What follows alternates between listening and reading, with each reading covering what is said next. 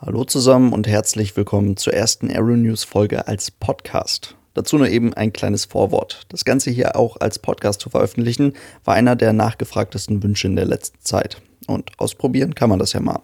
Ich war mir allerdings noch nicht ganz sicher, ob ich die jeweilige Folge dann einfach nochmal einspreche oder die Audiospur vom ja sowieso gemachten Video einfach übernehmen kann. Letzteres hat sich jetzt erst einmal zumindest einfach als ein bisschen angenehmer herausgestellt, weil es dann eben nicht so abgelesen wirkt. Deswegen verzeiht mir heute bitte noch, dass die Audiospur des Videos noch nicht darauf optimiert ist, jetzt auch ohne Bild verwendet zu werden und ich beispielsweise das Wort Video häufiger mal verwende, obwohl man mich ja nur hören kann. Trotzdem wünsche ich euch jetzt viel Spaß mit dem ersten Aeronews Germany Podcast und ich freue mich natürlich sehr auf euer Feedback dazu. Bis dann. Viel deutscher als German Airways kann der Name einer deutschen Fluggesellschaft ja eigentlich gar nicht sein. Bis zuletzt gab es diese Airline hierzulande allerdings nicht. Das hat sich jetzt aber geändert. Haben viele vielleicht gar nicht unbedingt mitbekommen. Was es mit dieser neuen deutschen Fluggesellschaft jetzt auf sich hat und was die in Zukunft alles noch so vorhaben, das schauen wir uns jetzt mal in einem kurzen Video an. Und damit viel Spaß. Und damit hallo und ganz herzlich willkommen zu einem neuen Video. Ich hoffe, es geht euch gut. Wir haben alle mitbekommen, dass in der europäischen Airline-Landschaft spätestens seit der Air Berlin-Pleite eine ganze Menge passiert ist. Zusammenfassend könnte man wohl sagen, es sind echt sehr viele gegangen, aber nur wenige neue dazugekommen. Und die wenigen, die dazugekommen sind, die hatten nicht unbedingt die Chance, von Null aus anzufangen, von Null aus zu starten und wirklich etwas Neues aufzubauen, sondern die brauchten von Anfang an einen ziemlich großen Partner, damit sie das überhaupt alles überleben können. Bestes Beispiel dafür ist die Fluggesellschaft Lauda Motion.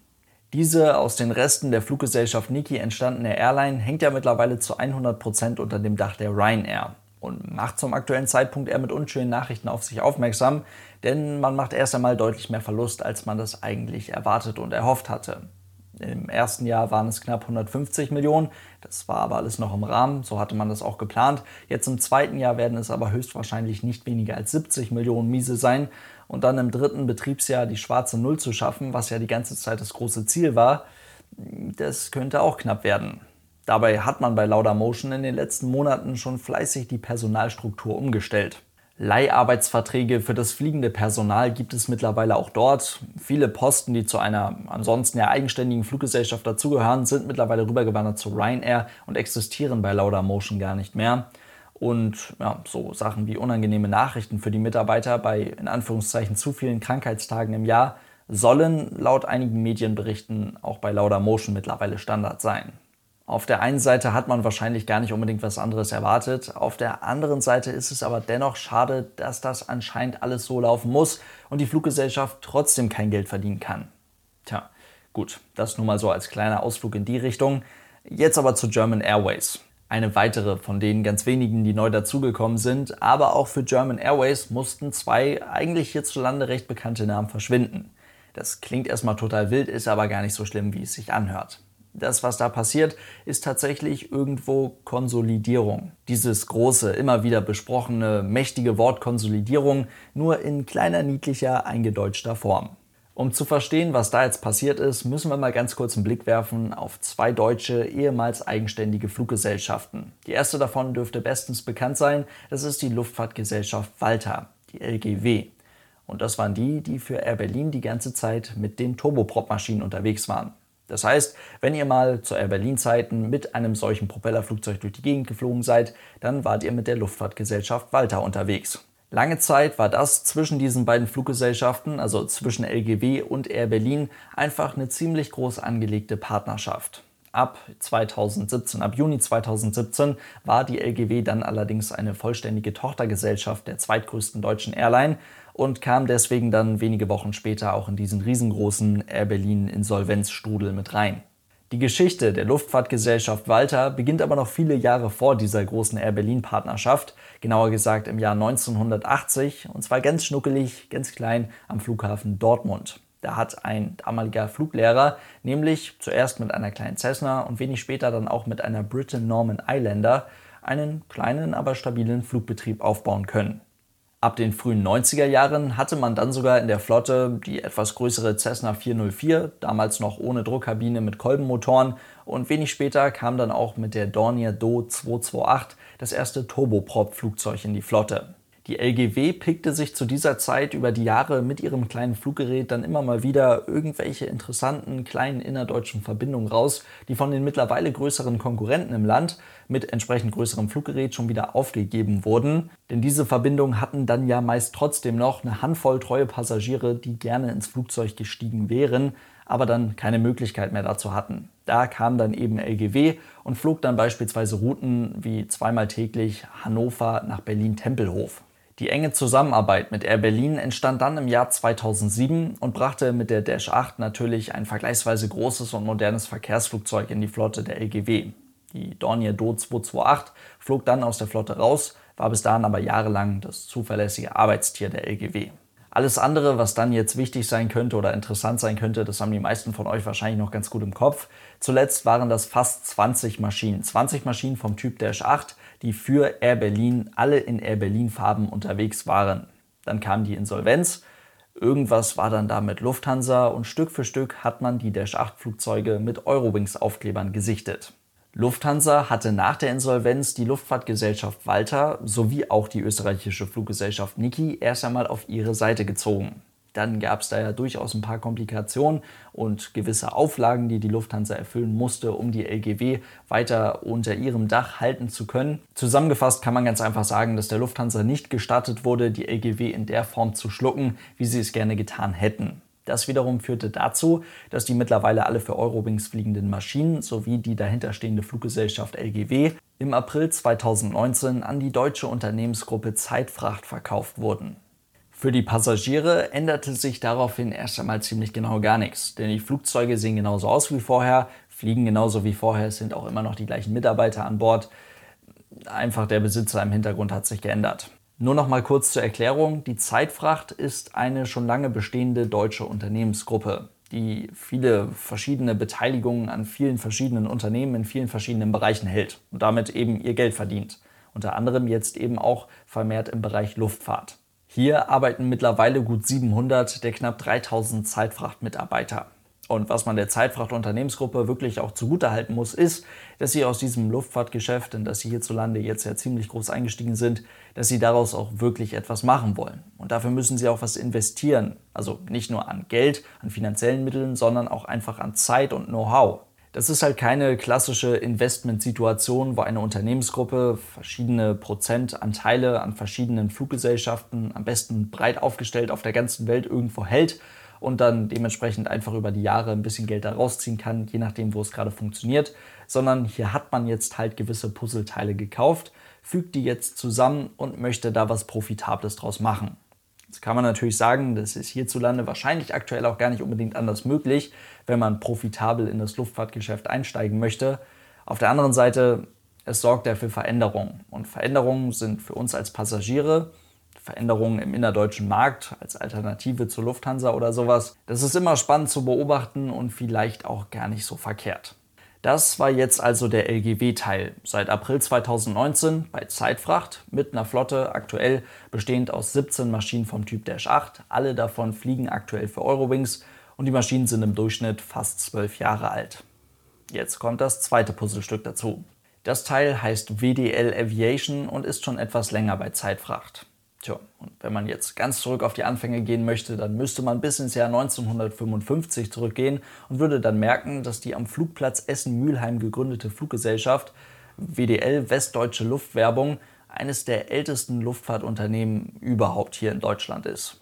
Zwischen 1955 und heute ist dann aber doch eine ganze Menge passiert und das immer noch am Flugplatz Essen-Mülheim zu findende Luftschiff der WDL hat ziemlich wenig mit der jetzt interessanten WDL Aviation zu tun. Das ist ganz einfach eine kleine deutsche Fluggesellschaft, die über die ganzen Jahre immer mal wieder für die verschiedensten Kunden hier in Europa unterwegs war. Unter anderem beispielsweise auch im Werksverkehr zwischen Toulouse und Hamburg und Bristol für Airbus. Heute besteht die Flotte aus vier Jumbolinos, also vier BAE 146 und mittlerweile drei Embraer E190. Diese vergleichsweise neuen Flugzeuge sind geleast und mittlerweile auch schon alle über zehn Jahre alt, aber stehen dennoch ganz ordentlich im Kontrast zu den alten Vierstrahlern, die bei WDL Aviation um die 34 Jahre alt sind. Kurz nach der Air Berlin-Insolvenz hat man zwei von diesen BAE 146 immer mal wieder am Flughafen Berlin-Tegel gesehen, denn die Fluggesellschaft EasyJet, die hatte neben einigen Condor-Maschinen auch bei WDL Flugzeuge und damit Kapazitäten geleast. Und die anderen beiden BAE 146, die ich eben noch erwähnt habe, die haben in den letzten Jahren Fracht bewegt, also sind im Charterverkehr Pakete durch die Gegend geflogen, Fracht durch die Gegend geflogen, stehen aber mittlerweile schon eine ganze Zeit am Boden. Tja, und kurz nach der öffentlichen Bekanntgabe der Air Berlin-Insolvenz hatte die Unternehmensgruppe Zeitfracht, also bereits im Jahr 2017, dieses Unternehmen WDL Aviation übernommen und unter ihr Dach geholt. Im Herbst 2018 hatte man dann öffentlich angekündigt, dass man die Airline mit neuen Flugzeugen ausstatten wird und ab März 2019 war dann die erste Embraer E190 in der Flotte der WDL zu finden. Und wenn man diese beiden Puzzleteile jetzt zusammensetzt, dann entsteht ganz einfach die neue deutsche Fluggesellschaft, um die es hier die ganze Zeit geht. Ganz offiziell gibt es sie seit Oktober 2019, ist also noch gar nicht so lange her, und das ganze Ding heißt jetzt German Airways, unter dem Dach der Zeitfracht. Tja, und wenn man jetzt mal überlegt, 17 Flugzeuge vom Typ Dash 8 von LGW und dann jetzt ja auch noch die fünf zum aktuellen Zeitpunkt aktiven Maschinen der WDL, damit entsteht doch durchaus schon mal eine beachtliche Flottengröße. Aber bevor man jetzt so denkt, muss man erstmal ein bisschen sortieren. Denn die neue Fluggesellschaft German Airways, die auch tatsächlich mit einer eigenen Lackierung dann einen interessanten Auftritt hinlegte, die macht prinzipiell erst einmal nicht viel anders als ihre beiden Vorgänger. Und zwar, sie fliegt im Charterbetrieb für irgendwelche Kunden durch die Gegend, stellt also Gerät und Besatzung zur Verfügung. Die Dash 8 der Luftfahrtgesellschaft Walter, und zwar alle davon, bleiben also erst einmal in den Diensten der Eurowings. Und die Vierstrahler, die man zum aktuellen Zeitpunkt hat, wie gesagt, mittlerweile schon weit über die 30 Jahre hinaus, die werden jetzt erst einmal aussortiert. Man hat die Flugzeuge mittlerweile alle nach Australien verkauft und diese Flottenumstellung auf eine einheitliche Embraer E-Jet-Flotte soll dann auch noch in diesem Jahr abgeschlossen sein. Wie lange die Maschinen dann wirklich in dieser mittlerweile auf den E-Jets aufgetragenen German Airways Farben unterwegs sein werden, das bleibt abzuwarten, denn wie gesagt, man fliegt im Charterverkehr für irgendwelche Kunden, auch für längerfristige Kunden, wo sich dann eventuell auch mal eine Umlackierung der Flugzeuge lohnen könnte. Aber man hat laut einigen Medienberichten wohl doch schon mal darüber nachgedacht, einen eigenen Flugbetrieb aufzubauen, also eigene German Airways Tickets zu verkaufen und dann mit German Airways Flugzeugen unter German Airways Flugnummer durch die Gegend zu fliegen. Und das könnte wirklich interessant werden, denn dann hätte man mit der 100-sitzigen Embraer E190 der German Airways bald wieder eine ziemlich interessante Alternative auf innerdeutschen Verbindungen zu beispielsweise der Lufthansa-Gruppe. Aber das ist alles noch Zukunftsmusik und Spekulation. Da müssen wir noch mal ein bisschen abwarten. Bis dahin fliegt man erst einmal fleißig durch Europa für irgendwelche Kunden, wenn sie sich denn finden lassen. Auf der Internetseite präsentiert man schon viele große Namen. Wirklich viel geflogen wird da aber zum aktuellen Zeitpunkt noch nicht. Da entsteht aber auch noch eine ganze Menge. Zum Beispiel ein sehr interessantes Projekt am Flughafen Bern, der ja nach der Skywork-Pleite doch echt so ein bisschen gebeutelt ist. Ab Mai 2020 soll hier, aller Voraussicht, aller Planung nach, eine Embraer E190 der German Airways in den Farben der Fly Bear fliegen. Das ist zum aktuellen Zeitpunkt noch eine virtuelle Fluggesellschaft, die erst einmal richtig entstehen muss und dazu, damit das funktionieren kann oder könnte, wird zum aktuellen Zeitpunkt noch Geld gesammelt in Form einer Crowdfunding-Aktion. Das ist eine interessante Herangehensweise, die aber durchaus funktionieren könnte, weil ja doch einige Parteien durchaus daran interessiert sind, dass eine solche Fluggesellschaft wieder an den Start gehen könnte und dem Flughafen Bern wieder ein bisschen Leben einhauchen könnte. Das sind zum einen private Leute, Privatpersonen, die halt in der Nähe des Flughafens wohnen, damit eventuell bald mal in den Urlaub fliegen könnten. Es ist aber auch natürlich der Flughafen Bern selbst, der alles Mögliche an Geld zusammenkratzt, um diese Fluggesellschaft jetzt an den Start zu bringen. Mit German Airways haben wir jetzt also eine neue kleine deutsche Fluggesellschaft, auf die wir hin und wieder definitiv mal einen Blick werfen sollten. Ich bin sehr gespannt auf eure Kommentare zu dem Thema. Vor allem bin ich sehr gespannt darauf, ob ihr glaubt, dass diese Crowdfunding-Aktion funktionieren kann. Und dann sehen wir uns hoffentlich morgen bei einem neuen Video wieder. Bis dahin lasst es euch gut gehen. Vielen Dank fürs Zuschauen und tschüss.